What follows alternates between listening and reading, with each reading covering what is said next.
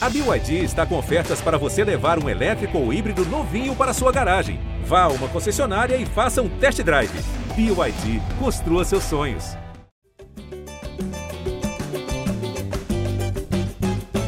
Fala, torcedor vascaíno! Tá começando o episódio 258 do podcast GE Vasco.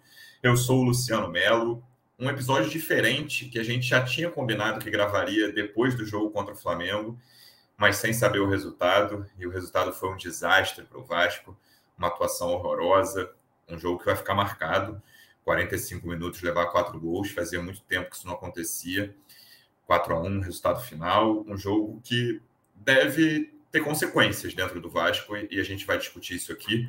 Estou recebendo uma das repórteres que cobrem o dia a dia do Vasco no GE. Estava no Maracanã, acabou de chegar em casa. Como é que você está, Emanuele Ribeiro? Seja bem-vinda. Fala Luciano, fala torcida vascaína. A gente está aqui depois da quarta derrota seguida do Vasco no Campeonato Brasileiro para falar mais uma vez sobre o desempenho do time e mais do que isso sobre o que acontece nos bastidores, que eu acho que é isso que o torcedor quer saber, quer ter respostas sobre o futuro da comissão técnica, o futuro da diretoria. A gente vai falar sobre isso aqui, mas uma derrota muito dolorosa da forma como se desenhou desde a semana das mudanças o primeiro tempo em que o time terminou entregue em campo e com um protesto claro da torcida no segundo tempo, deixando o Maracanã bem antes do jogo terminar. Normalmente a gente tem por aqui o João Almirante, mas hoje é pocket rapidinho. A gente vai gravar outro episódio nessa terça-feira com, com a presença do Almirante, uma live provavelmente à tarde. Vamos ver os acontecimentos do Vasco que eles vão trazer mas eu pedi para ele mandar um áudio para a gente. Nesse momento, ele está numa live lá no Portal 9, o canal dele. Ele é o representante do Vasco no projeto A Voz da Torcida. João, o que, que você sentiu? Qual é a sensação depois desse jogo? É, meu amigo, falar o quê, né? Um vexame histórico do Vasco hoje no Maracanã. É, o Barbieri é, resolveu mudar radicalmente o esquema, né? Eu até falei no meu pós-jogo. Deu um all-in só que ele deu um all-in com um 2 e um 7 na mão, né? Tentou fazer um time mais propositivo, em tese mais ofensivo, com, com o Orelhano de titular finalmente, que era um pedido de muita gente. Fez uma partida terrível, a exemplo de quase todos os seus companheiros também, é, é justo dizer, mas não encaixou. E o Vasco foi ainda menos competitivo do que vinha sendo, foi uma verdadeira bagunça, né? É, até nos 15 minutos iniciais deu a impressão é, de um certo controle, mas é sempre aquele controle estéreo, né, com muita dificuldade de, de criar realmente uma chance efetiva de gol. E mesmo nesse momento, quando o Vasco perdia a bola, a gente já via como o time estava exposto em contra-ataque. Né? O Flamengo tinha espaço, não tinha conseguido aproveitar até aquele momento, mas aí rouba uma bola na saída é, do Vasco, um passe errado do Orediano, o Pulgar acerta um, uma pedrada na gaveta, o time se desarvora, toma um gol quase de imediato ali, o segundo gol, e depois toma mais dois tiros de misericórdia ainda no primeiro tempo, é inapelavelmente atropelado e humilhado para o seu maior rival, desconta no segundo tempo, ali num pênalti, mas num, num jogo em que já estava em ritmo de treino, né? Enfim, o Vasco foi de fato atropelado e um resultado vergonhoso. Acho que o 4 a 1 não reflete exatamente o tamanho da vergonha. A derrota moral foi muito maior do que a que está refletida no placar. É difícil acreditar que, que a gente vai conseguir sair desse buraco com o Barbieri. Eu acho que chegou ao limite, acho que para muitos já passou, inclusive, do limite, mas depois dessa derrota, é, eu acho que fica muito difícil para ele, mas ele não pode ser o único culpado, até porque ele não é o único culpado.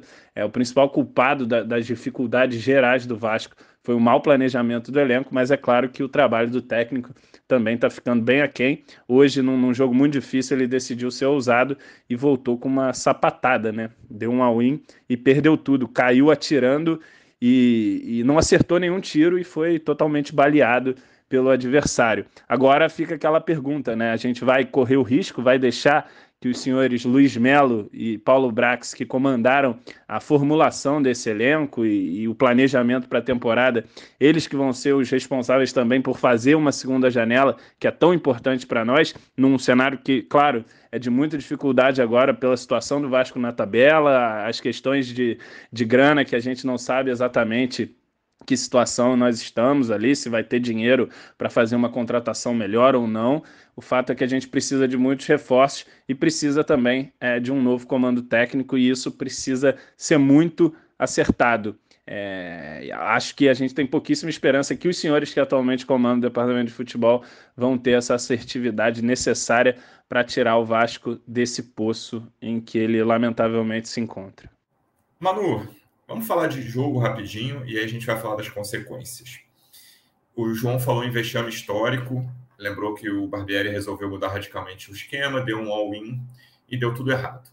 É, eu vi a coletiva do Barbieri, você estava lá. Qual que você acha que foi o raciocínio? Eu sei que ele explicou tanto a entrada do Aureliano quanto a dos três zagueiros, mas o que, que você acha que aconteceu nos últimos dias em São Januário que levou a essa mudança de esquema e a essa entrada do Aureliano no time titular? Cara, eu acho assim que a coletiva do Brax na última terça-feira, ela foi um marco, né? Porque o diretor esportivo do Vasco, ele assume ali sua responsabilidade no atual momento, fala sobre questão de elenco, que realmente ficaram algumas brechas, que isso será corrigido na segunda janela, meio que assume uma culpa, mas ele também faz cobranças, diz que acredita que o time poderia render mais, que o elenco que está lá no CT Moacir Barbosa poderia estar tá entregando mais do que está entregando. Então, acho que é uma mensagem clara ali para o Maurício Barbieri de que ele precisa fazer esse time entregar mais e mudanças são esperadas, né? Não só essas cobranças internas, não só a cobrança de diretoria, mas também uma cobrança grande da torcida nas últimas semanas por mudanças, por respostas, e acho que isso pesou muito na decisão do Barbieri, né? E agora a gente comenta aqui pode discutir. Era o momento ideal para essas mudanças num clássico, com o esquema de jogo que ele ainda não tinha utilizado desde o início do ano, talvez não seria o momento, mas a gente entende também que, por mais que ninguém lá dentro falasse sobre isso, colocasse um peso tão grande nesse clássico, mas um clássico, um jogo contra o Flamengo, contra um rival que vem de classificação na Copa do Brasil. Claro que era um marco nesse trabalho e a cobrança existia para que o Vasco entregasse e pudesse vencer esse clássico para ganhar até confiança, né? Não só recuperar a vitória, não só sa é, sair da zona de rebaixamento, enfim, mas também para dar essa, essa resposta e ganhar essa confiança para a sequência. Então, acho que o Barbieri ele fez essas mudanças porque pediram para ele mudanças, pediram para ele respostas. Não sei se, se foi no momento certo, muito por isso, porque não foi um esquema tão treinado assim ao longo da temporada, mas o assunto variações tá, táticas foi um assunto Sim. muito falado em coletivas do, do, treinador aí nas últimas semanas. Entra a questão Orelhano, Manu, que além dos três zagueiros, que não é a primeira vez que o Barbieri escala no ano como titulares, três zagueiros, também foi a primeira vez como titular do Orelhano. E num jogo que o Vasco fez 15 minutos ali honestos, né? O início do jogo, não dá para dizer que o Vasco estava muito bem, Vasco tem esse costume nesse brasileiro de fazer de começar bem o jogo, e aí vai, o Flamengo está tranquilo no campeonato. Claro que o Flamengo tem ambições grandes aí, mas contra um time que está na zona de rebaixamento, afundado na zona de rebaixamento, acho que era até natural o Flamengo esperar o Vasco dar a vida ali no começo, e o Vasco já tem essa característica. E o gol chega num erro, o primeiro gol, chega num erro exatamente do Orelhano, que no geral fez uma atuação muito fraca. Errou outro, outra saída de bola lá mais para o fim do primeiro tempo, que não teve consequência de gol mas achei ele muito mal no jogo. O Barbieri explicou que é porque ele pode jogar mais pelo meio, né? Ele é o ponto com, com três zagueiros e, e, os alas entrando mais, avançando mais, sendo mais ofensivos. Ele queria um ponta que pudesse jogar mais pelo meio do que o Peck. Mas a gente falou várias vezes aqui, eu falei, o João em alguns momentos pediu o Orelhano com mais ênfase no time titular. Hoje pode mudar se ele tiver sequência, mas hoje eu acredito que o Peck está mais pronto que o Orelhano. É, é uma coisa que a gente vinha falando muito, né? A cobrança em cima de Orediano, né? Eu acho que ele não mostrou absolutamente nada até o momento para ganhar a vaga de titular. Foi até uma pergunta que foi feita para o Brax, questão de por que, que ele não jogava, e o, o, diretor falou: não, nessa, nessa questão não me intrometo. Comprei o jogador, coloquei à disposição do treinador, mas aí é opção técnica. Parece que também já criou ali um, um, uma cobrança maior na escalação do, do Orediano, né? E é o que você falou, em campo hoje, até a escalação do, dos três zagueiros é muito em função disso, porque o Herediano é um cara que não volta para marcar. Já, já tínhamos falado sobre isso. Lá no Vélez, ele era o dono de, do time, digamos assim, jogava muito, mas nunca voltava para fazer a recomposição. Então, ele tinha muito essa característica de jogar mais para frente. E com ele e com o Alex Teixeira, o Vasco perdeu essa recomposição. Né? Eu acho que nem ele nem o Alex hoje estão jogando futebol para ter essa vaga de titular no, no time. Então, a escalação do Orediano e a escalação dos três zagueiros, elas se completam, né? o, o Barbieri pensa como não vai ter recomposição com ele, coloca mais um homem ali atrás para ajudar a fechar, principalmente o lado direito, que é o Pumita, que sobe muito, hoje subiu bastante, muitas vezes a, a marcação do Vasco, que era para funcionar numa linha de cinco, funcionou numa linha de quatro, porque o Pumita subia e não não conseguia voltar, né? E o Orediano erra bastante, né? Ele tem perda de posse de bola em muitos momentos, inclusive no, no lance do primeiro gol. E eu vejo também, o Lu, acho que teve uma jogada ou outra ali interessante. No começo do jogo, ele flutua bastante, né? Teve uma tabela que gerou uma falta perigosa para o Vasco aos nove minutos, quando o Vasco estava um pouquinho melhor ainda e, não tinha sofrido os gols.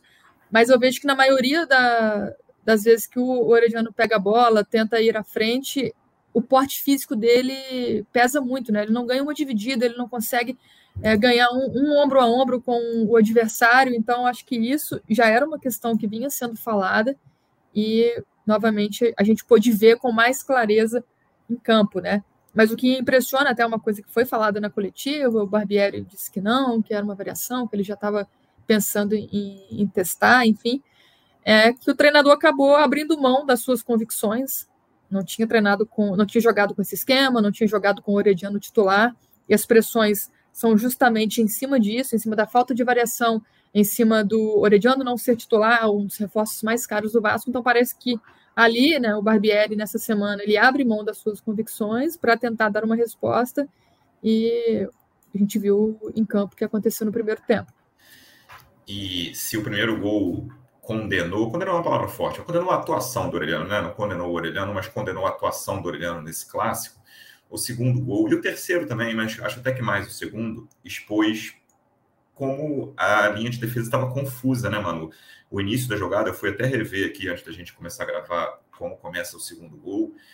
Cara, o Léo fica perdidaço ali na, na ponta direita, e aí, tipo, ficam dois contra um, o Wesley, o Arrascaeta, o Piton. Certo, no início da jogada, o o Léo tá na marcação, depois ele volta para a área, e aí quando sai o cruzamento, o Léo tá com ninguém, entendeu? O Galarza se aproxima do, Wesley, o Piton está por ali e é um peso morto. Assim, o Léo, por exemplo, ficou completamente vendido na jogada e tem a entrada que aí não dá para é difícil até atribuir culpas, né, na, da entrada do Gerson. Tô, enquanto a gente está gravando, eu estou vendo mais uma vez aqui. O Gerson começa desde o início da jogada, ele está muito sozinho na intermediária ofensiva e ele vai carregando, vai carregando. O Jair, por exemplo, está de costas e o, Orelhano era o cara que estava mais perto do, do Gerson, mas aí para mim não é função do Orelhano. Mas a linha defensiva do, do Vasco, e no, o terceiro gol sai pelo outro lado, mas aí acho até que talvez seja uma, uma falha mais individual do Puma, né? O Matheus França passou pelo Puma duas vezes no mesmo lance, como quis.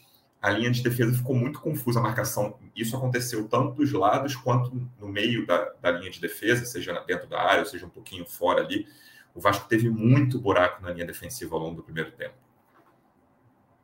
É, muitos buracos mesmo, né? Eu acho que essa questão do, dos três zagueiros é, é a questão talvez da falta de treino que a gente vem falando, né? Os testes foram feitos durante a semana, mas é o que, o que você falou, né? Essa linha defensiva de cinco, como eu disse, muitas vezes virou uma linha defensiva de quatro, depois no segundo tempo também o Miranda atua mais como um lateral direito, o Pumita sobe mais, é, quando o Barbieri já tenta fazer as alterações para sofrer uma derrota menos pior, digamos assim, mas no primeiro tempo, o, o que eu via, né, o Vasco ele costuma fazer isso, pressionar o adversário na saída de bola, né? Aconteceu isso até os 13 minutos ali, quando o Flamengo abriu o placar, o Vasco adiantou um pouquinho a marcação, subiu para pressionar o Flamengo. Depois, ainda no primeiro tempo, consegue uma boa jogada fazendo isso, quando já estava 2 a 0 para o Flamengo, Pedro Raul acerta a trave, aproveitando o erro de saída do, do adversário. Mas quando o, o, Vasco sobe ali, acho que ficou um desentendimento, uma desorganização. Quando o Vasco sobe para apertar e pressionar a saída de bola do, do Flamengo, fica um espaço muito grande entre o, os dois meias e os três zagueiros, né? Acho que os três zagueiros eles não sobem tanto para acompanhar e ali fica aquele espaço entre linhas que o Flamengo aproveitou como quis, com Gerson, próprio Ayrton Lucas também infiltrando ali pelo meio, a Rascaeta. O próprio, então... próprio Pulgar, né? Que no primeiro turno é um erro de saída, mas o gol do Pulgar também é um, é um, é um cara ali na meia-lua sem, sem, sem marcação. Sem marcação, é. O Galarza até tenta fazer a falta ali antes, né? Consegue, mas não consegue. Né? Uhum. E, e o Pulgar faz o gol de fora da área. Mas assim, me impressionou esse espaço. Acho que faltou essa organização defensiva e o Vasco não tem esses jogadores é, comprometidos defensivamente na frente com essa escalação, com o Orediano, o Alex Teixeira e esse segundo gol ia... que você fala, né? Quando a Rascaeta cruza ali na direita, todo mundo fica olhando um espaço enorme para ele cruzar, cruzar bem né, para o Gerson. Gerson completamente sozinho. Você falou um nome que eu ia citar agora, que é o do Alex, porque eu falei da primeira linha, da última linha defensiva, que quando o Vasco, o Vasco não tinha bola, era formada por cinco jogadores. Mas essa segunda linha defensiva, e aí eu acho que tem muito a ver com os dois pontas, cara, Orelhano e Alex. Ou seja, a gente já falou bastante do Orelhano aqui, mas o Galardo e o Jair, e o Jair não é um cara de muita marcação, né? Eles ficaram assim sobrecarregados e perdidos também, porque o Alex e o Orelhano você, você falou isso em relação ao porte físico do Aureliano agora no início do, do, episódio. O Alex também é um cara que fisicamente ele tem dificuldade, né? Competir em alguns jogos para o Alex, e olha que ele fez algumas boas atuações em clássicos esse ano, justiça seja feita lá no Campeonato Carioca.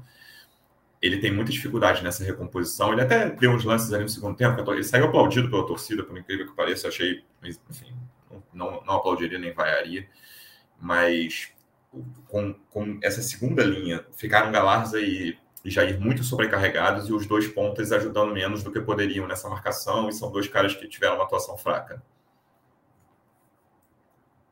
Sim, concordo, concordo sim. É, a questão do Alex Teixeira já é uma questão de antes, né? Desde que ele voltou ao Vasco no ano passado, ele não conseguiu entregar. Esse ano foi bem ali alguns momentos no Campeonato Carioca, a gente até achou que o Alex Teixeira seria um jogador muito útil, né? A própria diretoria do Vasco contava com ele para fazer outras funções, acreditava que o Alex poderia ser o camisa 10 desse time enquanto não encontrasse uma reposição no mercado, por exemplo. E acontece que o, que o Alex não conseguiu entregar, não conseguiu corresponder à expectativa que talvez ele criou ali em algum momento, né? Mas é isso. Tanto que quando uh, o, Barbieri escalava né, esse ataque com o Alex Teixeira na ponta, tinha o Peck na direita, o Peck muitas vezes ficava também sobrecarregado, porque ele voltava sempre para fazer essa recomposição defensiva, pouco aparecia no ataque, e o Alex até ali no, no, no primeiro tempo, ele consegue algumas arrancadas, parece que ele está buscando o jogo, mas é um jogador que, como você disse, questão física também também pesa, então é, o torcedor reclamando de questão que, que o Alex não, não correu muito em campo, enfim. Mas é, é, porque ele acaba ficando sumido muito, e como é um time que precisa marcar, e o Alex Teixeira não acompanha nisso, ele acaba perdendo um espaço ali também, né? Mas é, é difícil a gente falar de atuação de jogador num jogo como esse, que o Flamengo abre 4 a 0 no primeiro tempo, uma pane geral. Eu acho, o, o Lu, que tem uma questão de confiança, de mental, né? A gente sabe que que isso existe, enfim, a gente sempre comenta sobre isso, mas eu acho que isso está muito forte no Vasco. Até o Barbieri falou muito disso na coletiva, né? O Barbieri falou muito de lado emocional na coletiva. Ele já abre na primeira pergunta e depois ele citou mais umas duas vezes lado emocional. É, ele até fala na, na questão de inexperiência, enfim, já também colocando ali um, um elemento de, de elenco, mas é, é, muito nítida né, a falta de confiança ali. Quando o Vasco sofre o primeiro gol, não estava mal na partida, mas aí uma pane geral sofre o segundo gol logo em seguida, dois minutos depois, e aí fica difícil recuperar um time que já não, não tem muito poder de reação, que não mostrou isso nessa temporada. Então é difícil a gente vir aqui falar de atuação de jogador X, jogador Y. Claro que esses jogadores já não vêm mostrando né, há muito tempo. É o caso do, do Alex Teixeira, é o caso que eu falei do Orediano, que não achava que, que mostrou alguma coisa para ser titular. Mas num jogo como esse, é, é difícil a gente fazer essa análise, né? E é difícil a gente ficar falando aqui também, todo jogo, todo jogo a gente vem aqui e fala, ah, falta elenco. Estamos cansados de saber disso, desde o início da temporada, começou brasileiro, já, já sabia, então é a hora também de analisar um pouquinho da questão técnica, um pouco de como esse time se comporta em campo e das decisões do treinador, que eu acho que hoje ele foi para o tudo ou nada, acabou não, não conseguindo realizar o que ele treinou durante a semana. É, o Barbieri foi para tudo ou nada e veio nada com sobras. Né? Você falou de avaliar atuações, o amigo meu, pouquinho antes da gente gravar, mandou assim: o melhor do Vasco hoje foi o Matheus Cocão. Mas é, é até difícil, assim, é possível avaliar um cara que entra com 4 a 0 sabe? Ele até tem uns três bons passes ali, mas não dá, assim, não dá nem para dizer que o Cocão jogou bem, sabe? Ele, enfim. É, é no segundo tempo todo mundo entra bem, né? o Barros é. entra bem, até o é, Zé Gabriel Vasco... não, não entra tão mal assim. O Vasco estancou Apesar de estar quatro meses é, sem jogar. O Vasco estancou a sangria muito por causa do Flamengo, que tirou o pé, e a forma como o Flamengo terminou o primeiro tempo, eu achei que eles não iam tirar o pé. Tava com medo de acontecer algo histórico, assim, é 4 a 1 resultado marcante, mas eu tava com medo de acontecer coisa pior, porque imaginei que eles não fossem tirar o pé, mas eles tiraram, e né, teve Gerson tentando gol por cobertura, teve Gerson tentando lençol para trás, teve Pedro tentando elástico na linha de fundo. O Flamengo jogou depois que fez o resultado com freio de mão ali, e o Vasco mesmo tomou mais dois gols no fim do primeiro tempo e conseguiu não tomar gol, mas também por isso que não dá para avaliar, o Pocão jogou bem. E aí vamos é falar de. A gente fala de confiança, até você falar isso do Flamengo, não, que a gente fala de confiança. Enquanto o Vasco não tem confiança nenhuma, o Flamengo faz dois, faz três, faz quatro, confiança surge, é né? Assim, é faz, é a torcida tudo. gritando Olé com 28, 29 no segundo tempo, e enfim, tá no direito ganhando 4x1 clássico. Vamos falar de consequências dessa derrota, Manu. Acho que tem muita gente falando, né? A primeira consequência é, que a torcida pede em geral é a saída do Barbieri, como é a saída de todo o treinador. Mas e quem avalia o trabalho do Barbieri? Essa é a minha principal dúvida hoje, Manu. É, como é visto o trabalho tanto do Paulo Brax quanto do Luiz Melo? E aí o Paulo Brax, o chefe dele é o Luiz Melo, e o chefe do Luiz Melo está nos Estados Unidos, né? É o chefe operacional da 777. Como o trabalho dessas duas pessoas é avaliado? Porque eu estou na dúvida até se, se eles não ficarem, por exemplo, eles vão demitir o Barbieri ou vão tomar a decisão de manter o Barbieri e logo depois eles vão sair. Como é avaliado esse trabalho e quem avalia o trabalho dos dirigentes, antes da gente entrar no, no Barbieri? É, o trabalho deles é, é, o CEO Luiz Melo é como se ele fosse o presidente do clube hoje, né? Ele é a figura maior no Vasco e o Paulo Brax é o diretor de futebol, o diretor esportivo, assim. Então ele responde ao Luiz Melo, apesar de que o Luiz Melo não é um cara que se mete muito no futebol. Hoje, depois do clássico, os dois estavam lá na sala de coletiva, chegaram juntos com o Barbieri. A coletiva demorou um pouquinho a acontecer, teve ali é, aquela conversa típica no vestiário sobre o que foi o jogo, e depois os dois dirigentes, que hoje são a cara da SAF do Vasco aqui no Brasil, acompanharam o Barbieri. Eles têm avaliação de cima, né? Como você disse, a avaliação do trabalho do, do Luiz Melo é mais uma avaliação operacional, financeira, enfim, de gestão. E o, o Barbieri, no caso, ele está abaixo do Johannes Spors, que é o alemão, que é o diretor esportivo do grupo da 777. Então, digamos que o Paulo Brax ele responde diretamente ao Luiz Melo, mas responde também ao Johannes, que é essa figura da 777 mais próxima das, da, dos clubes, né? não só do Vasco, mas dos outros clubes que pertencem também a 777. A gente até vinha falando aqui, já trouxe matéria, que o Johannes é um cara que ouviu indicação do trabalho do Barbieri no Red Bull Bragantino, conversou isso com o Brax, né? É, quando o Brax quer tentar resolver a questão de dinheiro, por exemplo, agora para o segundo semestre, ele conversa com o Johannes nessa viagem que ele fez recentemente a Paris. E acima do Johannes a gente tem o, o Don, né, que é o, o chefão do grupo esportivo aí, o CEO também do grupo esportivo da 777. Acontece que é, parece que a gente percebe que não está uma presença tão grande dos americanos aqui no Brasil, né? Eu vejo a torcida cobrando isso. Cadê os americanos? Eles estão acompanhando? Será que eles não estão vendo? Barbieri continua, o Brax continua, o Luiz Melo continua.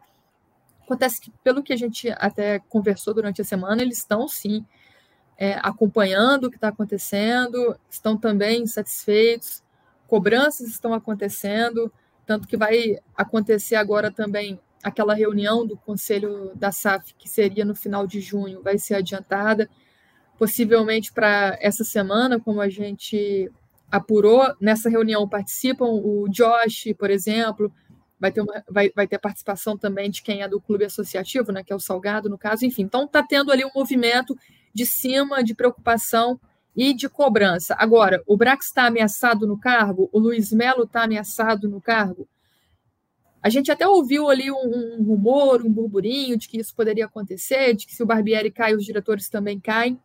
Mas, até pelo que o Brax falou na coletiva, ele fala a seguinte frase: estava revendo essa coletiva do diretor essa semana, e ele diz: é, ano que vem não sei se eu estarei aqui, mas até lá a gente vai solucionar esse problema. Então, acho que existe sim é, a possibilidade, talvez, dele não continuar, mas não acho que é agora. Eu acho que existe ali um projeto mais é, longo que seria até o final do ano, do que foi estabelecido, de meta, enfim. Então, nesse momento, eu não vejo o Brax ameaçado, não vejo o Luiz Melo ameaçado. Né? O Luiz Melo também tem uma, uma corrente política dentro do Vasco, que desde antes de ele assumir como CEO já não gostava, não aprovava o trabalho dele lá na, na associação e nem a contratação dele pela SAF, então a gente tem que entender também esse clima político, ano eleitoral no Vasco e essa rejeição ao nome do Melo que já vinha de antes, mas o nome dele também começa a sofrer uma rejeição grande por parte da, da torcida do Vasco. Para a gente fechar, Manu, Barbieri, é, a gente não tem informação, estamos gravando meia-noite e dez aqui. Na, na sua cabeça hoje, tudo pode mudar, é uma pergunta que você pode, né? Tá, quem está ouvindo isso de manhã pode, a Manu pode dizer que sim, ele já pode ter sido demitido, ou vice-versa, enfim. Na sua cabeça de momento, você acha que o Barbieri vai ser o treinador no jogo contra o Inter no domingo? Cara, eu acho que tá mais para não do que para sim. Apesar é, do respaldo. A gente ouviu ali no, nos bastidores, né, depois do jogo, que não vai ter mudança por enquanto, que o Barbieri seguir, até houve ali. É, uma expectativa da coletiva não acontecer pela demora, enfim, mas não foi uma demora fora do normal também, não. O Barbieri chega e dá a coletiva.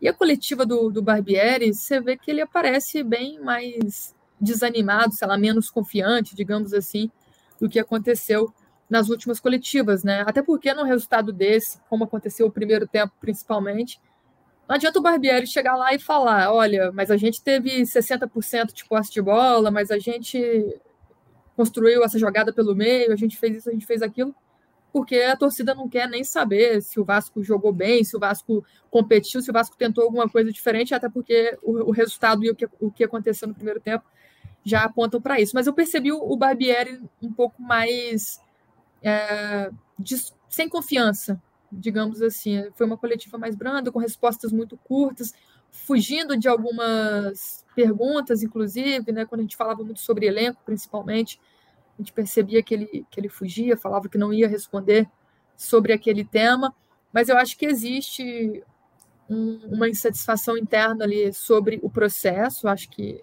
eles esperavam que as coisas iam andar mais rapidamente do que realmente andaram, existe uma insatisfação do treinador com o, o, elenco, eu acho que existe pelo que ele fala, enfim, pelo que até o Brax já assumiu isso nessa questão de montagem, né? E existe o entendimento do próprio Barbieri de que o time poderia estar tá rendendo mais. A gente não tem acesso aos treinos, então é até difícil a gente dizer que ele tá, não está treinando isso, que o treino está ruim, porque pelo que a gente ouve de pessoas de dentro, os treinos tão bons, os jogadores estão correspondendo nos treinos, é, as coisas são passadas de forma clara, mas que dentro de campo eles não estão entregando o que acontece ali é, durante a semana. Eu acho que o clima está ficando um pouco insustentável, porque por mais que não existia essa questão de marco do clássico, o clássico ser uma partida-chave para o futuro do Barbieri, a forma como aconteceu a derrota deixa a situação um pouco complicada. Mas o que acontece? Ah, todo mundo, pô, podia chegar aqui e já demitir o Barbieri hoje, depois do jogo. Por que, que a demissão do Barbieri, se for acontecer essa semana, não aconteceu já no dia do clássico? Porque o Vasco hoje ele depende também de avaliações de cima, né? Então, Sim. por mais que o Brax tenha essa autonomia de decisão, ele vai chegar aí durante a semana, vão haver reuniões, ele vai conversar com a 777, vai ter reunião com o próprio Abel com o, o Barbieri, enfim. Então, isso será decidido durante a semana. Mas hoje eu diria que a demissão está mais perto do que já esteve até o momento. É, a Manu entende mais do que eu, sabe mais do que eu, conversa com mais gente do Vasco do que eu, mas a minha sensação é a mesma. A minha sensação é de que vai haver mudança no comando do Vasco de treinador e não descarto também com a mesma coisa, não, não falei com ninguém, Manu que fala com as pessoas, eu não descarto que haja mudança em diretoria, pelo menos um desses dois que a gente está falando, talvez o próprio Abel, não acho impossível não de, de haver mudança na diretoria ao longo dessa semana e da próxima que tem data FIFA, né? Se vier um, se tiver mudança de treinador, vão ser 10 dias sem jogos depois do jogo contra o Inter no domingo. O treinador novo teria esse tempo para trabalhar aí. E até porque, né, né Lu, com uma janela vindo pela frente, ainda sem grandes decisões do Vasco, tem um jogador contratado, enfim, talvez a mudança de técnico seria nesse momento até para o treinador ajudar aí nessa mudança de rota, nessa correção, que é como eles têm falado lá no departamento de futebol. É isso, a gente vai voltar nessa terça com tudo sobre consequências, possíveis mudanças. Vai ser uma live, vai ser podcast também. Manu, obrigado mais uma vez pela presença e até a próxima. Valeu, Lu, valeu, torcida Vascaína. Até mais. Torcedor Vascaíno, obrigado pela audiência. Até a próxima. Um abraço. Vai o Juninho na cobrança da falta. Gol! Sabe de quem? Do Vasco! Do Vascão da Gama, do Gigante da Colina. É o GE Vasco.